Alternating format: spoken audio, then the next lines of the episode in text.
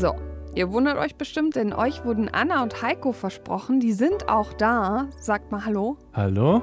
Oh, Ja. Sehr schön. Ich bin Karina Frohn und normalerweise hört man meine Stimme nicht unbedingt im Podcast, denn ich arbeite eher so im Hintergrund. Trotzdem darf ich heute die Sendung beginnen, um so ein bisschen zu erklären, was mein Job ist. Also, man muss sich das so vorstellen, wir setzen uns im Team zusammen, beschließen, welche Podcasts wir besprechen wollen und was so unser Thema ist. Und dann ist Produktionstag, so wie heute. Da setze ich mich normalerweise hin, lehne mich zurück und höre den beiden aufmerksam zu. Und wenn die dann irgendwie Quatsch erzählen oder sich versprechen, dann rede ich da rein und dann müssen die das nochmal machen. Aber ansonsten bin ich eigentlich eher still. Das ist eine Lüge. Ich habe mich noch nie jetzt? versprochen. Abbruch, Abbruch. Ähm, ja, gut. Am Ende schneide ich das Ganze schick. Dann äh, gucke ich noch, dass diese ganzen tollen Einspieler, die wir immer haben, passen und lege noch ein bisschen Musik drunter. Und dann äh, schicke ich das Baby in die Welt. Ich glaube, es gibt viele Arten, Producerin zu sein und als Producerin zu arbeiten. Es gibt äh, unterschiedliche Rollenmodelle und die wollen wir euch heute vorstellen im Über-Podcast. Deutschlandfunk Kultur. Über Podcast. Und damit hallo zum Über-Podcast. Mein Name ist Anna Bühler. Ich bin Heiko Bär. Zweimal im Monat versorgen wir euch hier im Über-Podcast mit Tipps für die Podcast-Playlist. Wir sprechen über Hypes und wir sprechen auch immer mal wieder mit Leuten, die schlaue Gedanken zum Podcasten haben. Heute zum Beispiel. Zum Beispiel haben wir in dieser Episode haben wir gleich zwei Gäste. Wir sprechen mit der Frau, die für einige sehr erfolgreiche Podcasts im Moment mitverantwortlich ist, zum Beispiel Zeitverbrechen. Sie gilt als Deutschlands erfolgreichste Podcast-Produzentin. Das ist Maria Lorenz. Und wir sprechen noch mit einem, der nicht nur eine, sondern tatsächlich unzählige meiner Lieblings- Podcast-Folgen aller Zeiten produziert hat. Früher war er bei Radiolab dabei, mittlerweile ist er Producer bei Reply All. Wir sprechen mit Tim Howard. Genau, und unsere beiden Gäste, die stehen ja im Grunde jeweils für einen sehr unterschiedlichen Stil. Maria, die hat sich einen Namen gemacht mit langen Gesprächspodcasts. Darüber wollen wir unter anderem mit ihr reden. Und die klingen oft so, als wären sie quasi ungeschnitten. Und ich finde, wir sollten mal rausfinden, ob das wirklich so ist. Und Tim Howard arbeitet vor allem an so großen Storytelling-Formaten, an Narrative Radio-Formaten, die in der Postproduktion irre aufwendig sind, unter anderem. Das heißt also, es wird viel geschnitten, es wird viel mit Musik gearbeitet, es wird auch komponiert und am Ende klingt alles super harmonisch. Wir wollen euch außerdem in dieser Folge natürlich auch ein paar Hörtipps mitgeben und da gibt es auch Tipps von Tim und von Maria. Also zwei ProducerInnen heute, zwei Styles, viele Tipps.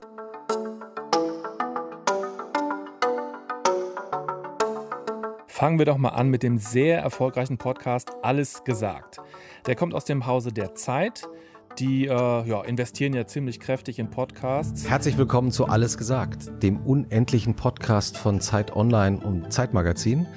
Äh, und vor allem herzlich willkommen unserem Gast, Herbert Grönemeyer. Da laden Jochen Wegner, Chef von Zeit Online, und Christoph Ahmed, der ist der Chef vom Zeitmagazin, so ungefähr einmal im Monat einen Menschen zum Gespräch ein und Jetzt kommt quasi das journalistische Konzept. Es wird so lange getalkt, bis wirklich nichts mehr zu sagen ist. Das Geplänkel am Anfang, ah, okay, gut hergekommen, noch ein Stück Kuchen, erstmal einen Schluck Wasser. Also es ist wirklich alles drin. Und wir haben äh, Kuchen mitgebracht, dachten wir. Es ist Kuchenzeit für unseren Sieht sehr Gast. schön aus, der Kuchen, muss ich sagen. Ähm, Ich schneide den mal an. Ja, das ist ein sogenannter ist, Alexanderkuchen. ist das ein Alexanderkuchen? Ja, also Haben Sie zumindest es nicht erkannt? Nee, der ist normalerweise flach. Und das Ende bestimmt dann der Gast selber, indem er ein Codewort nennt. Welches Wort würden Sie denn wählen? Ich würde, das Wort wählen. Dankenswerterweise. Oh, das ist gefährlich. Warum? Weil ähm, es könnte ja sein, dass Sie versehentlich dankenswerterweise sagen. Würde ich sonst nie benutzen. das Wort. ist gut. Top. Okay. Dann ist wirklich Sense, egal wo man gerade steht, egal worum es gerade geht. Und das kann fünf, sechs, sieben, acht Stunden dauern. Ja, außer man heißt Ulrich Wickert. Hast du die Folge zufällig gehört? Mit, äh, Mhm. mit äh, dem ehemaligen Tagesschausprecher Ulrich Wickert. Der, äh, der hat sich das Codewort Giovanni ausgesucht, weil sie irgendwie vorher darüber gesprochen haben, dass er, ja, der Chefredakteur der Zeit heißt ja Giovanni und dann hatten sie irgendwie über ihn gesprochen und dann sagte Wickert, okay, das ist jetzt mein Exit-Wort sozusagen. Und mitten in der Folge will er irgendwas über, glaube ich, über einen anderen Giovanni sagen. Ich glaube auch, ja. Und dann fällt halt das Codewort Giovanni, zack, Abbinder der Folge, Ende. Und ich musste wirklich lachen, weil es wirklich, es wird dann einfach abgebrochen. Fand ich schon konsequent irgendwie. Stimmt. Ich will jetzt nicht sagen, das ist die perfekte Folge für mich, aber äh, also ich habe mich jetzt nie für Guinness Buch der Rekorde interessiert. Also Höchstleistungen in so absurden Bereichen oder so. Und so ein bisschen habe ich jetzt dieses Gefühl mit diesem Format. Also so als Gimmick, so als Grundidee ist das schon nett so, ah, richtig ausführlich hören wir denen jetzt mal zu und so weiter. Ist zumindest äh, mal was Neues, ja, genau. Ist was Neues, genau. Also es klingt für mich so wie von der Idee abgeleitet, so, jetzt haben wir ja hier kein Radio, wir haben hier kein Schema, es wartet nicht die nächste Sendung und die Nachrichten und so weiter. Deswegen lassen wir mal richtig alles raus. Ne? Genau, laufen, also ja. so weit, so gut, aber ehrlich gesagt, ich weiß absolut nicht, wie und wann ich fünf, sechs Stunden Podcast hören soll. Ja, ich glaube, also alleine bist du auf jeden Fall nicht. Ich habe so ein bisschen rumgelesen im Internet bei Reddit zum Beispiel. Da streiten sich tatsächlich auch Leute darüber, ist das jetzt, kann man das überhaupt schaffen, das zu hören? Ne? Oder ist das eigentlich, wie du sagst, irgendwie ein Gimmick und hören das Leute bis zum Ende? Und ja, äh, tun tatsächlich viele. Ist ja auch echt ein Podcast, der viele Fans hat. Ich habe es äh, selber mal versucht mit Rezo. Der hat ja auch eine unglaublich lange Folge. Ich glaube auch die längste Folge in diesem Format. Das habe ich dann auf doppelter Geschwindigkeit gehört oder 1,5-fach oder sowas. Ich habe es aber auch nicht geschafft. Also ich habe es irgendwie immer auf dem Weg zur Arbeit hin und zurück gehört, aber es hörte nicht auf. Ich habe es dann ausgemacht, ja. Es ging dann irgendwann nicht mehr. Ja, es, es hat, es hat, ich habe es einfach nicht geschafft. Ich habe immer so eine äh, Viertelstunde, 20 Minuten auf dem Fahrrad, einen Weg zur Arbeit. Ja. Ähm, in der Woche war das nicht machbar. Also ich muss sagen, bei mir, mein Problem liegt wirklich nur am Konzept. Also es liegt nicht an den Gästen. Also da sind viele interessante Leute dabei. Ne? Also Politiker sind viele dabei. Hier Lindner, Habeck, Dorothee Bär. Es gibt Sportler, Künstler, Musiker. Zuletzt war, glaube ich, der, ähm, dieser Pianist Igor Levitt äh, dabei. Also die Gäste der sind. so Twitter-Konzerte macht, ne? Genau, genau. Und der mhm. sowieso ja sehr äh, präsent ist, so auf Social Media und so politisch. Mhm. Guter Typ und so weiter. Also an den Gästen liegt es nicht. Und auch nicht an den Hosts übrigens. Die sind auch lustig und das sind angenehme Leute und der Gesprächsverlauf, das ist alles schön. Aber also dieser Reiz, quasi ungeschnitten, unbearbeitet, irgendwie erschließt sich mir das Ganze nicht. Also das Ganze ist wie so eine Reise und man hört förmlich, wie die Leute auch mal erschlaffen. Also, weil klar, wer redet schon acht Stunden? Ist ja normal, dass dann die Konzentration irgendwann so flöten geht. Meine übrigens beim Hören auch. Also, naja, deswegen ist mir einfach nicht klar, wieso ich das in dieser Breite so hören muss. Das können wir eigentlich äh, die Macherin dieses Podcasts auch direkt selber fragen. Maria Lorenz ist ja quasi Kopf hinter alles gesagt und die rufen wir jetzt einfach mal an. Super, also ist ja auch angemessen in diesen Zeiten. Also, die Co-Chefin der Podcast-Firma Pool Artists. Producerin Karina, bitte drücken Sie auf Anrufen. Hallo, hier ist Maria. Hallo, ist Heiko. Hi Maria. Hi. Hier, und hier ist Anna. Hi Maria. Hi. Ich muss gerade mein Handy von meinem Aufnahmegerät ganz weit weglegen, damit ich keine Störung habe. So, jetzt. Wo erwischen wir dich denn, Maria? Erzähl mal, wo du gerade sitzt. Ich bin gerade bei mir zu Hause, wo wir ja einen Studioraum haben, in dem wir auch immer alles gesagt aufnehmen. Und da sitze ich gerade am Fenster, weil ich da den besten Empfang habe. Ja, also wir freuen uns. Ich freue mich wirklich, dass wir uns jetzt mal so kennenlernen.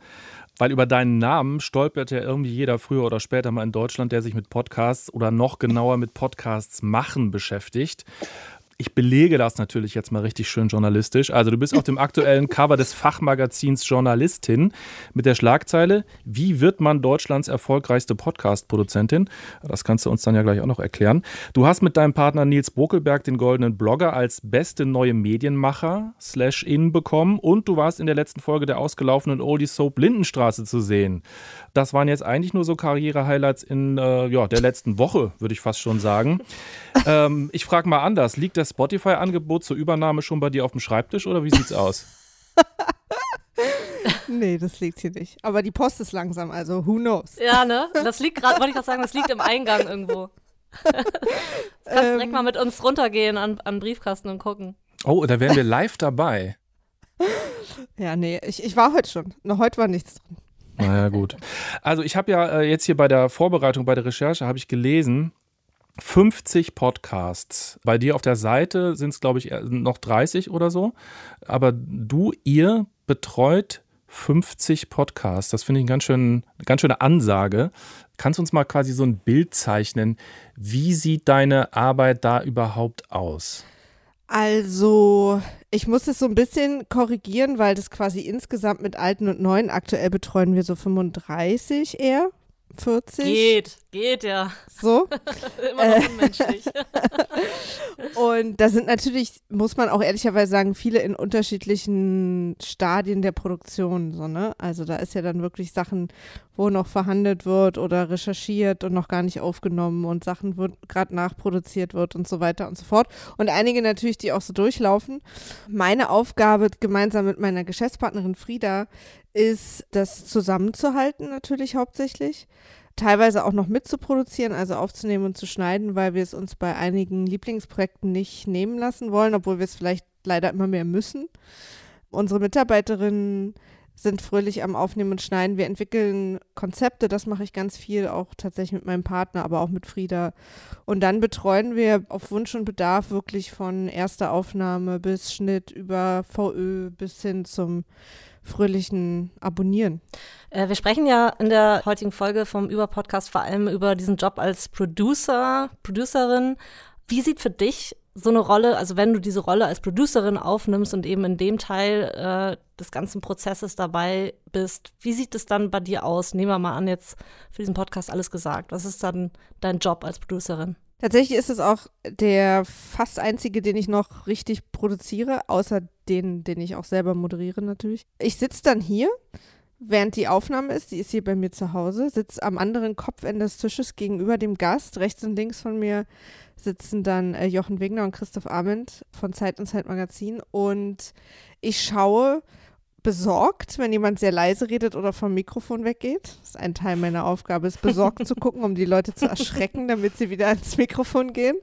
Ich gucke, dass die Level gut sind. Ich gucke, dass natürlich immer irgendwer vergessen hat, sein Handy auf Flugmodus zu schalten und schaue dann panisch. Also es gibt auch den Gesichtsausdruck panisch. Und äh, vor allen Dingen bin ich aber auch dafür da, ein bisschen Ruhe reinzubringen und dem Gast am Anfang zu erklären, wie es funktionieren wird. Und am Ende gucke ich, dass alle Spuren da sind, dass die entweder an die Cutterin übersendet werden. Ich selber bin in den Schnittprozess nur noch involviert, dass ich einen Teaser am Anfang schneide. Da habe ich mir dann während der Aufnahme interessante Stellen rausgesucht. Und dann wird geschnitten und dann wird freigegeben weil natürlich auch manchmal Sachen drin sind. Wie lange sollen wir diesen Hustenanfall drin lassen? solche Geschichten. Also da gucken wir natürlich auch schon selber. Wir schneiden sehr viel, wir achten beim Schnitt sehr viel darauf, dass es für den Hörer schön ist. Gerade bei so einem langen Podcast ist es sehr, sehr wichtig, dass es schön klingt. Und äh, am Ende laden wir es hoch. Vielleicht können wir mal ganz konkret jetzt über eine Folge reden. Ich habe mal was rausgesucht. Und zwar die Folge mit Herbert Grönemeyer. Für mich eine der aufregendsten auf jeden Fall. Ah. Wegen Herb, oder? Ja, den finde ich ganz Das kann toll. ich, kann ich verstehen. Der ist Kann ich auch sehr gut fand den wahnsinnig Ja. sympathisch übrigens. Ja. Also ich habe den jetzt rausgesucht. Ja, also aufgrund der Länge, weil man Grönemeyer eher, ich finde, eher selten hört. Also der ist jetzt ja nicht gerade überpräsent in den Medien so in den letzten Jahren. Der hält sich ja so ein bisschen zurück damit. Und ich habe erstmal so gelesen äh, und, und lese, die dauert. Äh, ach so, ah, kleiner Fehler, kann ja passieren. Aber nee, ist wirklich so fünf Stunden und 15 Minuten. Ja. Und dann startet man so und die ersten neun Minuten geht es über Kuchen, der serviert wird. Aber, sieht aber, Aber Aprikose ist drin. Also ich glaube, würde- Aprikose soll. Trotzdem, es sieht schon mal sehr, aber es sieht unglaublich schön aus. Muss aus. Wie schneidet man den Sternen. eigentlich? Also Das ist, es ist wie Konfekt, am besten relativ schmal. schmal, ja. Also mir ist klar, das ist jetzt eben das Konzept ungeschnitten und so. Aber wie ist das bei dir denn so ganz grundsätzlich? Also eben auch jetzt bei Gesprächspodcasts. Also wie stehst du zu Schnitt, zu Nachbearbeitung und auch zu inhaltlichen Eingriffen? Kommt auf den Inhalt an, ne? Also bei dem Konzept ist wirklich die Idee, dass wir uns alle am Tisch einfinden und erstmal vorstellen und so, ne? Also das gehört alles dazu. Da geht es ja auch um ein Gefühl, was die Hörer auch total lieben. Bei anderen Podcasts ist es natürlich anders. Ne? Da geht es ja unter anderem auch mal um Fakten. Wenn sich jemand versprochen hat oder was Falsches erzählt hat, wird natürlich schon mal inhaltlich eingegriffen. Und da kommt es jetzt aber dann wiederum darauf an, was für eine Art, also bei unseren Zeit Online Podcasts zum Beispiel machen das nie wir, sondern Zeit Online selbst. Also es gibt eine Änderungsschleife sozusagen, in der sie das selber machen. Und ähm, dann gibt es natürlich Podcasts, die wir, wo wir ein bisschen selber mehr involviert sind, aber auch da muss natürlich irgendwann mal jemand drüber hören, ob das alles stimmt. Faking Hitler zum Beispiel muss ja auch alles richtig sein. Oder äh, auch unsere Dunkle Heime Podcasts, die True Crime Podcasts, da muss ja auch alles stimmen. Und es kann natürlich schon mal passieren, dass man da nochmal was ändern muss. Mhm, Das heißt also, es kommt schon auch auf das Genre und auf die, auf das Konzept der, des Podcasts an, sozusagen. Also Klar, äh, alles gesagt ist absolut klar, hier wird nicht geschnitten. Das ist im Grunde meistens ein kompletter One-Take. Genau, mit Schönheitsschnitten. Genau, mit Schönheitsschnitten. Glaubst du trotzdem, dass man mit Schnitten auch in Gesprächspodcasts, vielleicht wenn wir jetzt mal den alles gesagt beiseite tun, Ja. dass man da viel trotzdem auch machen kann? Also mir geht's oft so, dass ich dann denke, ja gut, die Viertelstunde hättet ihr mir jetzt wirklich auch sparen können. Also vielleicht auch als, als Service sozusagen an die HörerInnen kann man auch mal sagen, ich tue euch auch mal was Gutes mit so einem Schnitt so. Absolut, das, vielleicht muss ich es nochmal ein bisschen klarer ziehen. Also wir schneiden schon, ich nehme da jetzt wirklich auch alles gesagt mal raus. Wir schneiden schon auch bei unseren Gesprächspodcast, aber nicht inhaltlich, also wir ändern den inhaltlich, sondern wir kürzen mal oder manchmal quasi drehen sich ja Leute auch im Kreis und sagen etwas dreimal, dann lassen wir die am besten formulierte Version davon drin. Oder manchmal verhaspeln sich ja auch Leute sehr. Du hast ja eben gerade schon das Beispiel selber genannt.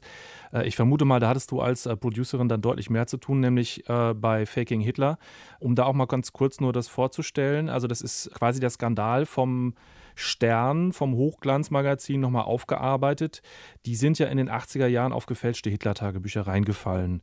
Und ähm, euer Podcast basiert auf Telefonmitschnitten aus der Zeit zwischen ja, dem ich sag mal, betreuenden Journalisten und eben dem Fälscher, dem Kujau. Dann habt ihr ja ein Drehbuch geschrieben. Also, das ist ja geskripteter Journalismus und ja, also das ist natürlich was ganz anderes als ein freier Gesprächspodcast. Wenn du das jetzt mal so vergleichst, deine Arbeitserfahrung sozusagen auch mit den einzelnen Schritten, also jetzt mal so in Abgrenzung zu den sonstigen Erfahrungen von dir vom, ja, bei Laber-Podcasts. Also es ist viel, viel mehr Arbeit. Zum Beispiel Faking Hitler haben wir, glaube ich, also mindestens ein Jahr, anderthalb Jahre dran gearbeitet. Wohingegen man natürlich bei Gesprächspodcasts teilweise an einem Tag aufnimmt und am nächsten veröffentlicht. Und das ist natürlich eine ganz andere Herangehensweise. Man hat, dadurch, dass wir inhaltlich auch sehr involviert waren, äh, mein Mann Nils hat äh, das Drehbuch geschrieben, steckt man sowieso viel mehr Arbeit rein. Erstmal mussten die ganzen Tapes gehört werden. Dann muss daraus eine schlüssige Struktur erstellt werden. Man trifft ja auch inhaltliche Entscheidungen. Man hat also auch Verantwortung, natürlich immer in Zusammenarbeit mit dem Stern und dem ähm, damals Reporter Malte He Herwig. Und ähm, inhaltlich sagen wir auch mal, also Frieda und ich sind sehr, sehr gut im Podcast. Wir können eigentlich fast alles, was mit Podcasts zusammenhängt, weil wir es seit zehn Jahren machen. Aber wir sind keine Journalisten und auch keine Redakteure und ähm, holen uns dann immer Profis dazu. Also viele Leute hören ja auch parallel immer äh, diese großen Ami-Produktionen. Ne? Also Ja. ich muss jetzt gar nicht mit Serial anfangen, das ist ja auch mittlerweile all, aber trotzdem, das ist ja alles wahnsinnig aufwendig und man erfährt das dann ja auch immer so Stück für Stück mit riesigen Teams. Da interessiert mich, wie ihr damit eigentlich umgegangen seid. Also das klingt ja so, als ob ihr doch eine sehr überschaubare Gruppe irgendwie wart. Mhm. Ja, sind wir immer noch. Also es liegt so ein bisschen daran, dass natürlich die Bereitschaft für eine Produktion zu zahlen, Geld auszugeben, auch von Kunden, noch ein bisschen der Bereitschaft in den USA hinterherhinkt. Ne? Das äh, Business in den USA ist einfach schon uns etwas voraus. Ich glaube, der Abstand wird kleiner, aber sie sind uns schon noch voraus. Es ist eine riesen Milliarden-Dollar-Industrie in den USA mittlerweile. Ähm, natürlich auch vor allen Dingen in der Werbung und so, aber deswegen sind Auftraggeber bereit, also Leute in Verlagen, die Podcasts produzieren, haben teilweise zum Beispiel The Daily, den man ja kennt. Das sind zwölf Vollzeitleute. Das kann man sich hier noch gar nicht vorstellen. Und das ist halt was, wo wir am Anfang gesagt haben, das ist halt so. Und wir aber trotzdem gesagt, wir lassen uns davon aber nicht aufhalten, weil es ist halt Henne und Ei. Also wenn die Produktionen besser werden, sind die Leute auch bereit, mehr Geld dafür auszugeben. Aber das, dann haben wir jetzt halt angefangen, die Produktion besser zu machen mit einem kleinen Team, die dann halt alle wie wild rund um die Uhr arbeiten. Und jetzt pro Produktion stocken wir dann natürlich auf. Wir merken, dass die Leute auch bereit sind zu merken, ach guck mal, das ist wirklich ein Qualitätsprodukt. Da kann man ruhig ein bisschen mehr Ressourcen reinstecken. Und so nach und nach haben wir auch mehr Leute in den einzelnen Projektteams. Das ist, da gehe ich total mit. Also du meinst ja im Grunde so ganz viel von dem, was wir jetzt hören oder auch die Unterschiede zwischen den USA und in Deutschland ist ganz oft zurückzuführen auf irgendwie nicht so viel Man-Women-Power, aber auch Geld und Ressourcen und so, würde ich total so unterschreiben. Ich frage mich aber auch ganz oft, ist da nicht irgendwie noch so ein was Größeres dahinter, also sozusagen dieses kulturelle Ding, dass vielleicht die deutsche Hörerschaft manchmal noch gar nicht so bereit ist für so fette Storytelling-Projekte, wie man sie eben aus den USA kennt. Klar, damit Leute Hörgewohnheiten entwickeln können, muss es das ja zum Hören erstmal geben. So. Und da gibt es noch nicht so viel, weil es natürlich irgendwie noch die Hemmschwelle relativ groß ist.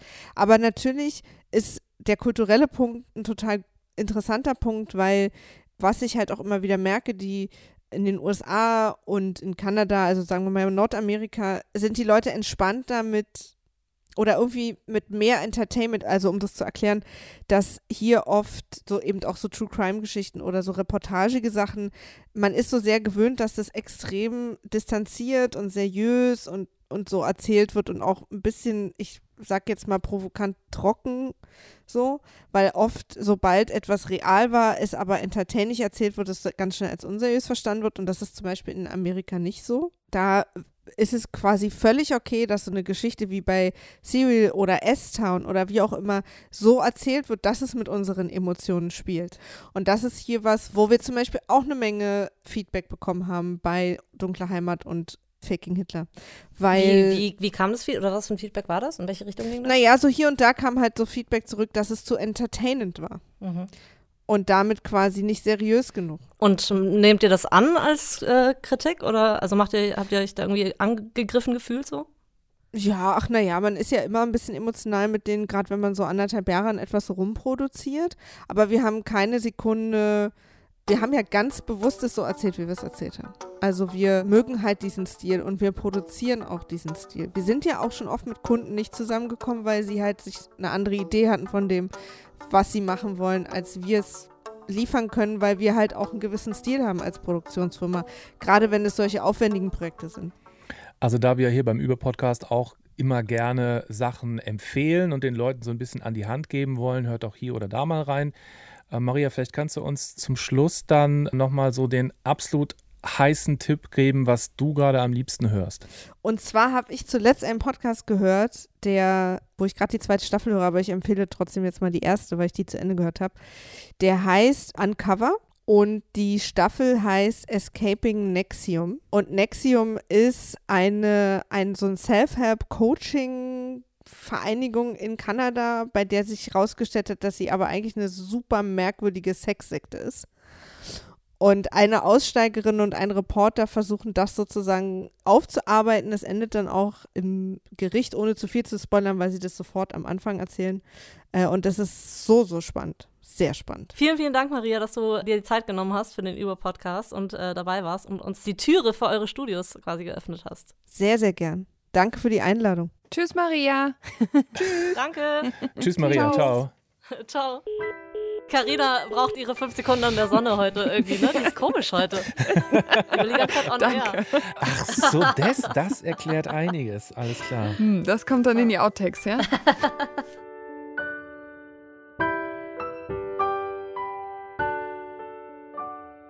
Ich dachte ja, Heiko, dass wir über den folgenden Podcast in diesem Podcast hier, in Überpodcast, nie sprechen werden, weil es einfach zu offensichtlich ist.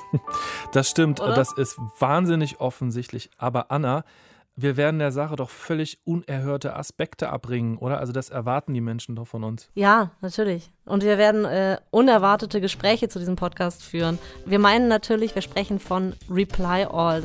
From Gimlet, is Reply All. I'm PJ Vogt. And I'm Alex Goldman.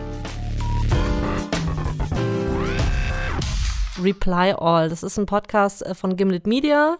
Wir wissen alle, das ist dieses Studio, das von Spotify aufgekauft wurde. Noch nicht so lange her. 230 Millionen. Ja, Wahnsinn. Ich habe nochmal gegoogelt, weil ich diese Wahnsinn, Summe so ja. schlimm fand. Das ganze Über-Podcast-Team ist auf jeden Fall Fan dieses Podcasts. Viele Hörerinnen unter euch sicherlich auch. Und darum äh, nur ganz kurz, ein ganz kurzer Abriss über Reply All. Wird gehostet von Alex Goldman und von PJ Vogt. Sie erzählen Geschichten über Menschen und über das Internet, also eigentlich ja Internet-Kultur-Podcast, seit 2014 schon. Und es ist, glaube ich, äh, der zweite Podcast, den Gimlet je gestartet hat. Also tatsächlich eines der Erstprojekte, aber auch eines der tollsten nach wie vor, oder? So. Total, total. Immer noch in unserem Herzen. Wir stellen euch Reply All deshalb heute vor, weil wir gleich nämlich mit dem Mastermind oder einem der Masterminds dahinter sprechen dürfen, mit Tim Howard. Er ist einer der Producer von Reply All. Bevor wir aber Tim dazu holen, wollen wir euch erstmal so ein bisschen reinholen in eine Episode, die wir gleich auch mit Tim noch zerpflücken werden, die gar nicht so alt ist. Sie ist aus dem letzten Monat, die Folge Nummer 158, The Case of the Missing Hit Hast du die gehört, Heiko? Klar. Also, ich hatte mal eine Obsession mit den beiden Hosts, muss ich jetzt mal sagen, von Reply All. Ne? Also Was Goldman- heißt Obsession? Ja, ich, also ich habe das wirklich so wahnsinnig konzentriert gehört, weil ich fand einfach, die, so eine Zeit lang waren die für mich das perfekte Podcast-Pärchen. Also die haben sich so super ergänzt. Also die Charaktere kamen einfach so toll raus und ich fand die einfach witzig. Und ich dachte mir, Aber immer noch. Immer ist, noch. ist immer noch. Ähm, und dieses so aus so winzigen Stories so tolle Sachen machen, das fand ich einfach Wahnsinn. Es gab, aber ich weiß nicht, ob dir das auch so ging. Ich fand einfach irgendwann mal waren so viele Folgen eher so, naja, so lame. Also das war diese ganzen Yes, Yes, No-Geschichten, wo dann so Tweets ganz detailliert durchgesprochen werden. Also das war alles so ein bisschen, das, als ob die das so nebenbei aufnehmen. Für, so wirkte das für mich. Es waren keine richtigen Knaller mehr. Viel halt dieses Geplauder halt so mit dem Chef und so. Ein wenig durchproduziert.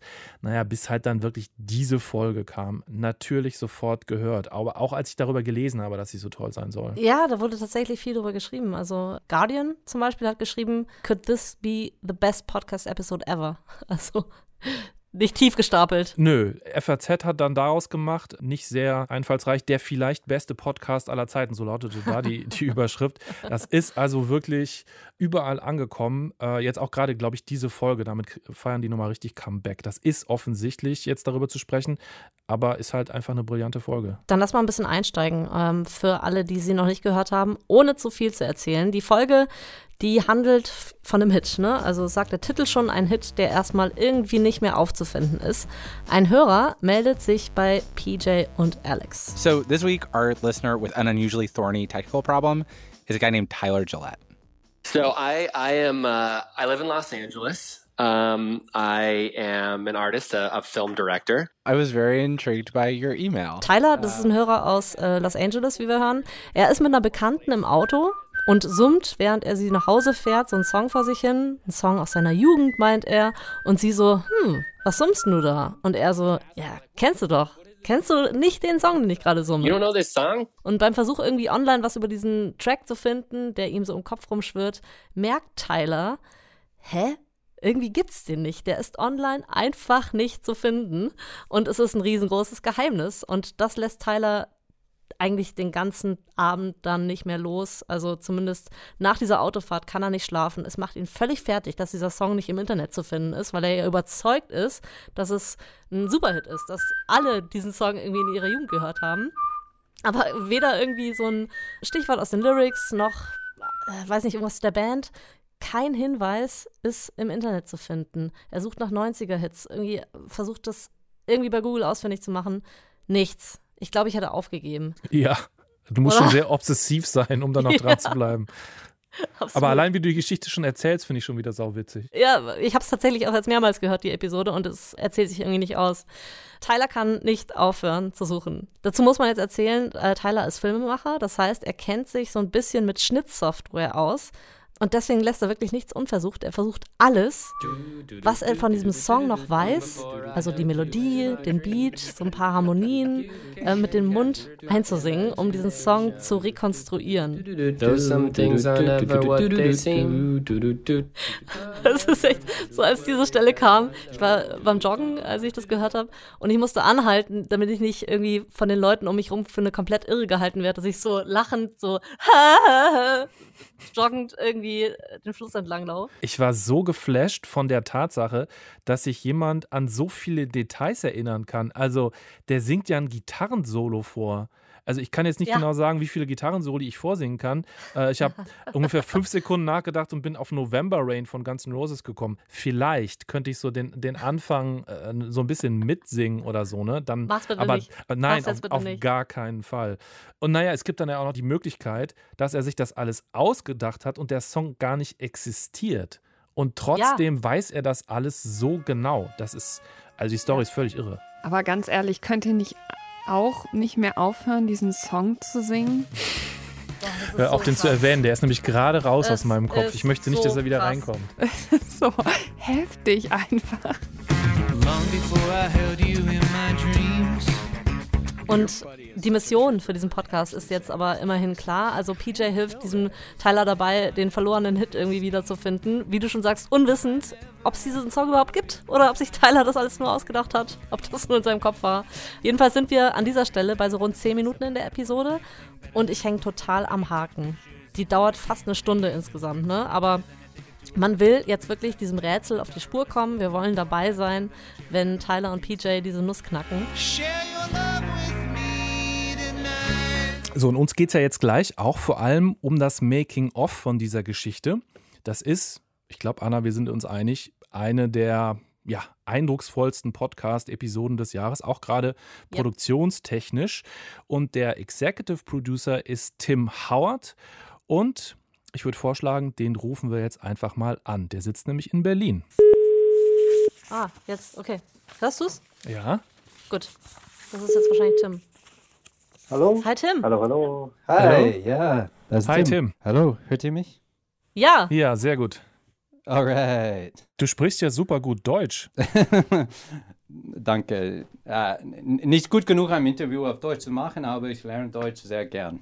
Der Vorteil ist natürlich, als Producer, als Podcast-Producer kann man im Grunde ja von überall arbeiten. Und deswegen würden wir gerne mit Tim mal drüber reden, wie es eigentlich für ihn aussieht, als Podcast-Producer in Berlin zu sitzen, wie so ein normaler Tag aussieht.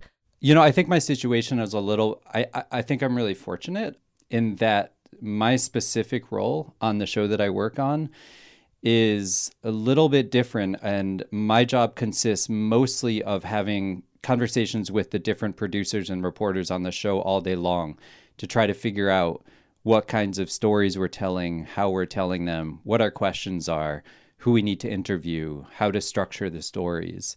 And we discovered that it's actually very possible for me to do this work remotely because I don't need to actually necessarily be in the studio.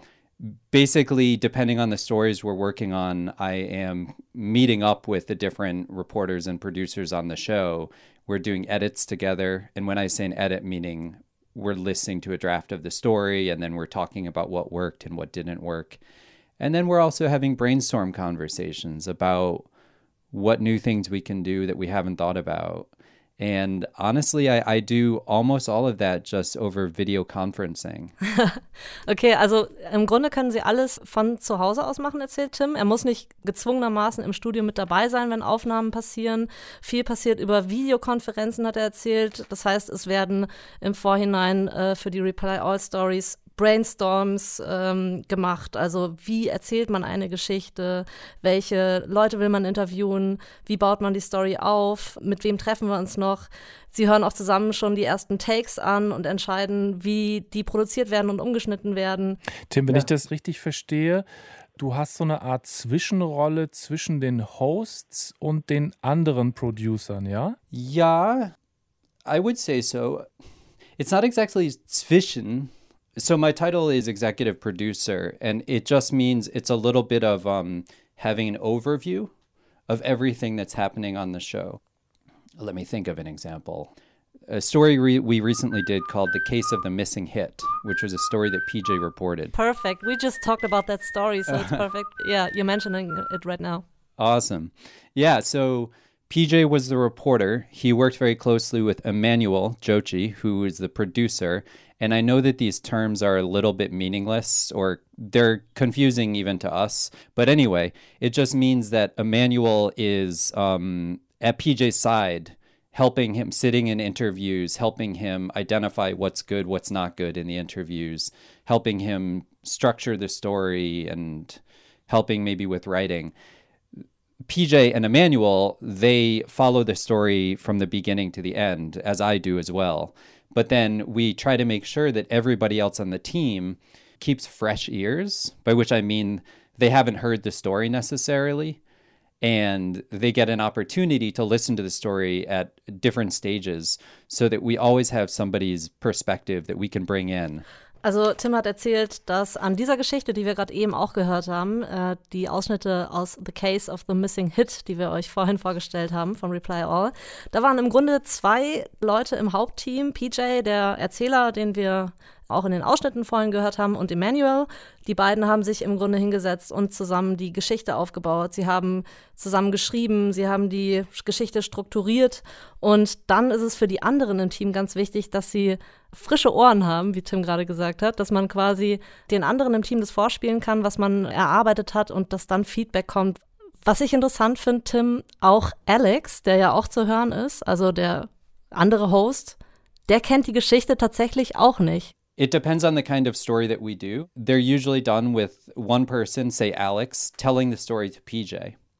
And what the listener might not realize is the insane amount of work that it takes us to build and tell this entire story, but to keep PJ in the dark so that when Alex goes into the studio and tells PJ the story, the way we've reported it out and structured it and everything, PJ is getting to experience the story totally fresh. And there's no performance. You know, it's PJ's real reaction.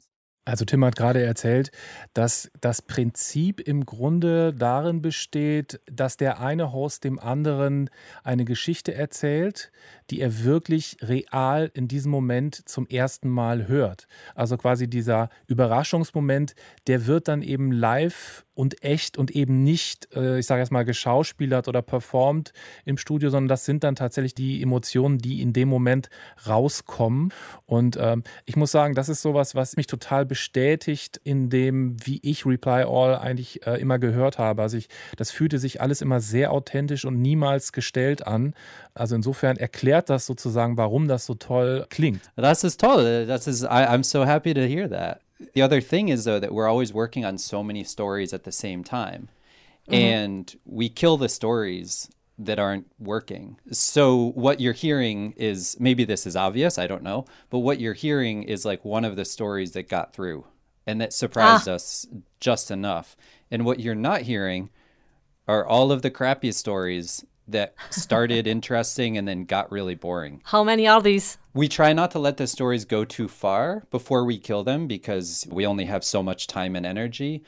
But say with super tech supports, for every one you hear, we maybe kill four others that we've done at least some interviews on. Sometimes more, sometimes less. It's a little bit difficult to measure. Tim, eine letzte Frage von unserer Producerin. One last question of uh, our producer has is is there a such thing as too much production, like Überproduktion, how we'd call it in mm-hmm. German? Absolutely. It depends on the sort of story that you're building. Uh, sometimes I feel like we're guilty of that with every single story we do. and I think we all feel that way because when we get to the end of a really difficult story with a lot of different, that travels to a lot of different places, maybe a story that's not done conversationally, but that's written, we really kill ourselves on every sentence. And um, by the time we're finished with the story, we feel blind and we can barely tell anymore. For example, a story we did about the Alabama Democratic Party, it came out in December. The amount of work that it took us to figure out the structure of the story and then how to write the story, um, who to interview and what interviews to use I had the feeling that, yeah, maybe the amount of effort it takes, you, you, can feel like, God, surely there has to be an easier way to do this. Um, I think that sometimes it's important as a, a narrative documentary style storyteller when your reporting isn't good enough, when you don't have tape that's good enough. And you might be tempted to solve problems with writing or with music or with structure. And this might get you in the direction of overproduction because you're trying to compensate for something that isn't there in the first place. Also manchmal äh, läuft man vielleicht Gefahr, eine Sache überzuproduzieren, wenn die Geschichte am Ende vielleicht doch nicht ausgereicht hat oder wenn man noch nicht genug gebohrt hat in der Geschichte, erzählt Tim. Also das heißt, vielleicht lügt man sich manchmal selber so ein bisschen in die Tasche, wenn man versucht, das eigene Tape aufzumotzen, wenn man nicht gut gemachte Reportage versucht aufzuhübschen. Vielleicht muss man sich da manchmal selber bei erwischen und äh, dann ehrlich zu sich selbst sein. Tim, um, within our podcast, über Podcast, we also try to give our listeners some advice, some hidden gems, some tips. Mm. Do you have something that's maybe not so well known as your own show um, that you would recommend to the German listeners? I'm a music fan and I'm a musician. And so I'm always looking for things about music. And if I had my way, I would probably spend all of my podcast listening time just listening to things about how music is made. But there's a relatively new podcast called Reflector from 4000 Hertz. It's a basis from Tokotronic interviewing different musicians from the 70s, 80s, 90s. And um, I really enjoy it. And it's been a fun way for me to discover German music that you are probably all incredibly familiar with. and then the last one that I just another music one that I really like, Song Exploder, is a really great podcast where they interview musicians and they take apart the songs that they've written and they piece by piece explain their process and their inspiration. Also hier eine exklusive Podcast-Empfehlung von Tim Howard, der Reflektor von 4000 Hertz. Und äh, ein anderer Podcast, den er empfohlen hat, den haben wir, glaube ich, auch schon mal über Podcast empfohlen, den Song Explorer. Wo unter anderem auch mal, unter anderem auch mal das Intro von The Daily, glaube ich, auseinandergenommen wurde, was ich sehr interessant fand. Ah, wirklich, toll. Ja, Tim, Tim thank, thank, you so much for being with us. Ja. it was a pleasure. Thank you so much for inviting me on.